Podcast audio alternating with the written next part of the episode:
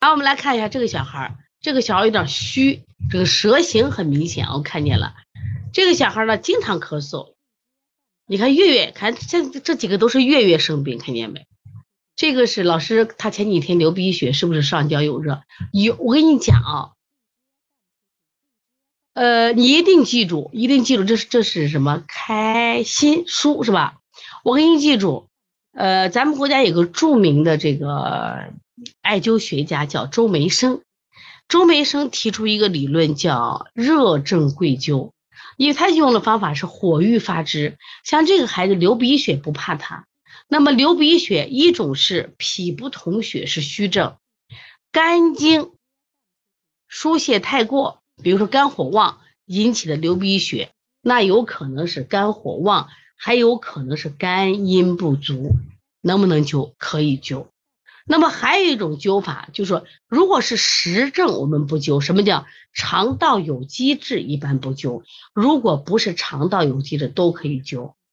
讲了个火郁发之，火郁发之，你灸了以后，他身体热，他以发汗的方式把体内的热。你看我从去年阳呃阳了到这个甲流，我都睡电褥子，刚好那个是十二月份睡电褥子，还抱着暖气，我就发现我就一直没发烧，我就他因为发汗发的特别好。所以只是就有点累，睡了几天。我上上一周得甲流也是这样的，我也睡电褥子。睡电褥子，按理说你发现没？你已经感觉到有点热，但睡电褥子以后我发汗，通过汗的形式就排出来了，道理是可以一样的啊。除了是肠胃肠有机制不让用，灸贴都可以用的啊。那这个小孩又是个月月生病的小孩，而且出汗，你看又怕热还出凉汗，来来解释一下。你说这个矛盾不矛盾？又怕热还出凉汗，来，谁能解释清楚？这个你能解释清楚，我都这我非常佩服你，说明你的辩证水平了得。往这一看，你看大便还臭，又爱吃肉，是不是啊？然后呢，这个睡着还是个趴着睡，翻来覆去。如果他的描述没有问题。这里有的矛盾点来怎么解释？怕热，怕热，趴着睡，翻来翻去踢被子，是不是可以正常？既然怕热，他这个睡眠这样的，我们可以理解。那为什么还能出凉汗、大汗淋漓呢？来说一下，到底这孩子是热还是寒？来说一下。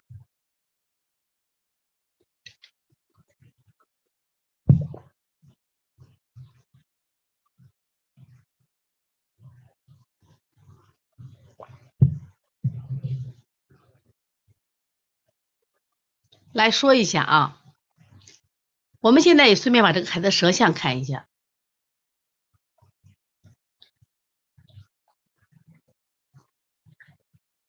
所以大家都说不清了吧？是不是说不清了？凉拌西瓜皮，你说是热还是寒？来，我们看他的舌象。哎，燕子说看舌头不热，中焦不通。其实就这个舌色来说，真寒假热。内热外寒，来，我们就这个舌象来说，我们跟前面的比比啊，来，注意看，同样是我这个电脑，你们呈现的照片，我不知道你的手机这个分辨率啊会不会影响？就是我们来看一下，你和这个颜色比，谁？这为二号舌象，来，我们来看，这是一号舌象，这是二号舌象。细看啊，这是三号舌象。如果这三个舌象同时放一块儿，你觉着热不热？就相对比的啊。当然，他们他们是在不同地方拍的，是不是跟前面两个比，这个舌头是不是就热了？它整个舌，包括嘴唇颜色，看见嘴唇色，我们撇开这个光线不好，就拿这三个比，那么这个舌头就应该是热了。那么既然是热，为什么会出现凉汗？注意啊，我们经常说这个人阳虚，这个人阴虚，以后不要这样说。为什么不要这样说？我们怎么说？他某些脏器可能就是阴虚，某些脏器是阳虚，但是不一定他整个人就是阳虚。我们很多人是脾肾阳虚。心肝火旺，有没有这样的人？我们中间有没有这样的人？有没有人心肝火旺、脾肾阳虚的？肚子容易胀，小便也清长，老摸腰也是凉的，要脾气还不小的很，对不对？是不是这样子？对，所以说他心肝是怕热，但是干什么呀？他脾肾有阳虚，对，健康就是幸福，他我是，所以这个时候就会出现，因为你心肝火旺，所以你上焦你可能就是，哎呀，我烦的不行，我不热，但是你出汗的时候。因为什么？你脾肾有阳虚，你可能就会出现这种凉汗，就出现这凉汗啊！一定记住。所以说以后在评价某一个人的时候，不要简单的以阳虚就给人家定性，也不要简单的阴虚就给人家定性，你不能这样给人家定，知道吧？你这样定的就不准，因为我们的脏器里面。心肠有余，肝肠有余，脾肠不足，肾肠不足，所以脾肾阳虚的人很多，心肝火旺的人也不少。所以这个人，哎呀，手脚冰凉，小便清长，我发现他脾气还贼大。你看，按理说阳虚的人没脾气，是不是？心阳虚的人就没脾气了。心阳虚，他就没脾气了啊。但是心气足的人，他他心肝火旺的人，他还有脾气啊。那这个小孩就这情况，所以说你不能按轻易的按寒和热。就这个孩子来，就这个舌象来说，就这个舌象来说，这个孩子的舌色相对比那两个，他就是热的，整体你还挺热的。但是你发现没，他舌根儿有没有凹陷？这个小孩的舌根儿有没有凹陷？对，健康宝贝还说了，对他左面的舌，左面的舌左边还是不还缩？对，舌根凹陷很深，看见没？他其实明显的是上焦热，他也有肝郁痰，看见没？这个小舌头也有肝郁舌，这是一个，这一个，第二个。舌前部分很红，对，舌还有点歪啊。如果每次都歪，那说明他就真的就歪了啊。偶尔拍一次，我们也不做不做评价啊。对他舌的舌的左侧是不是还有这个缩小项？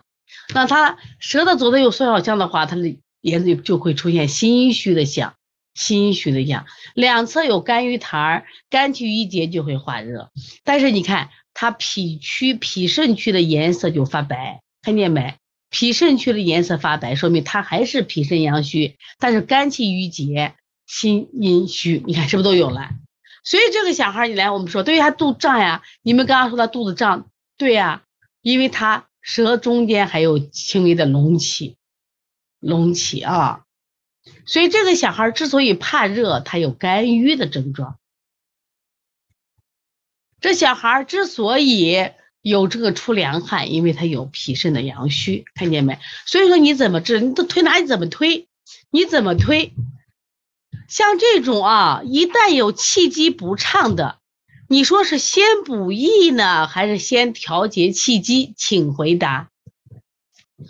凡是这个舌象上，或者你观察这个孩子有气机瘀滞的情况，你觉得是先调气机再补益，还是先补益再调节气机呢？谈出你的观点来。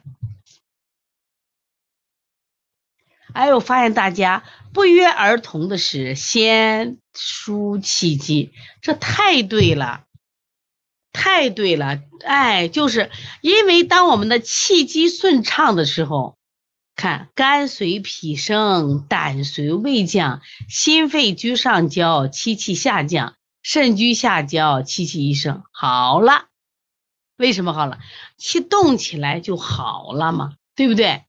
哎，这个是非常重要的啊。先一定记住，凡是遇到了肝郁痰儿，遇到了棍舌。遇到了舌面有气点，你先不要给人家去干什么呀？去补呀，去滋阴呀，不要做。先干嘛？先疏通气机。疏通气机，除了我们说的复式手法，除了这个，我们用一些调气机的搓摩鞋类。注意啊，这个颤法效果比较好啊。大家会颤法吗？我觉得颤法比揉法效果要好。会颤法吗？来，会颤法打说颤，要颤的好的啊。对，四磨汤，四磨汤它其实更多的是脾胃之气。不会啊，不会了是这，有机会到邦尼康来啊，到邦尼康来，一定要把颤法颤法教给你。颤法里边，你比如说我们的颤法、拿颤法，哎，效果都很好。很多人对颤法、阵法。颤法、阵法很相似，阵法都会吗？临床中用不用阵法？有松阵法，很多人不知道为啥不用？你们做的时候把自己就累着了，做阵法又说啊好累呀，要用松阵法，松阵法不累啊。对，用就很很不错啊。颤法用的地方可多了，颤法，你像我们颤这个迎香、颤鼻通啊、颤百会。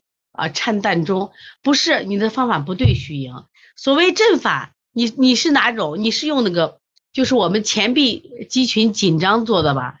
所以特别累，要用松阵法。松阵法不累，你看跟你聊着天儿就做了。你看啊，不能不不能把自己累着。所以这吧，大家想学的话，啥时候来旅游的时候就选到西安来旅游，好不好？来旅游，然后呢，还有特别是我们。二届、三届专长班的学生今年要过来报名，你过来报名的时候干什么呀？来，过来把这个学一学，好不好？颤法、阵法、拿颤法、滚颤法哦，这个这个效果特别好。其实你把这学会以后，你的临床效果要提高很多倍。注意，千万不能不要用这个前臂肌群紧张这种做法，这种做法的结果是啥？这种结果的做法是啥？就会导致你很累。松针法啊，松针法有的是掌发力，有的是我们肘发力，有的是肩发，但是很轻松，很轻松啊，就不累。你看我跟你说话的时候做的不累，你知道吗？啊，不累。松针法很重要，松针法要学技巧了啊。你来，你来，他说来不来？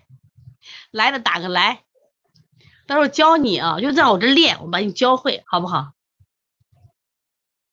啊，来。啊，你这旅游了嘛，你就到西安来旅游嘛，对不对？